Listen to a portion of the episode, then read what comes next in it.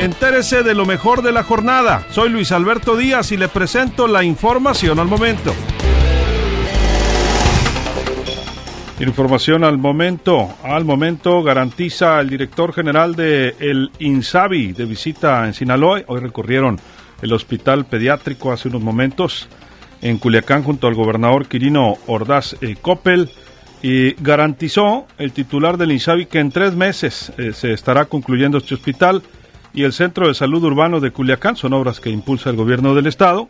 También garantizaron empleados por fin para el Centro de Salud del Valle del Carrizo. Le tendremos los detalles. Formación también al momento que se está generando, temperaturas elevadas continuarán para este fin de semana en el estado que pudieran llegar hasta los 45 grados centígrados.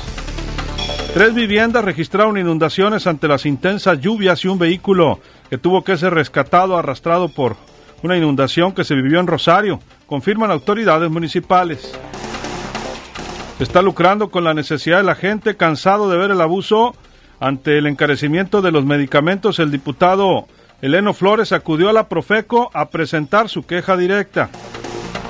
Las cifras de la plataforma COVID solo reflejan la realidad de pacientes que se atienden en el sector salud y se hacen la prueba, pero hay muchos más que no están tomados en cuenta, reconocen autoridades. Se aísla el alcalde de Nabolato, Eleazar Gutiérrez, por sospecha de COVID. Su esposa resultó positiva. Un verdadero foco de infección origina sucursal bancaria de Guasave. Según un video que nos compartieron hace unos minutos, mantiene a los clientes prácticamente hacinados al interior y al exterior del lugar. A más tardar en diciembre serán sustituidos los cajeros automáticos que siguen con fallas para actas de nacimiento en los mochis. Sostiene encuentro el químico Benítez, el alcalde de Mazatlán, con Canaco Durango. Más información en línea directa portal.com.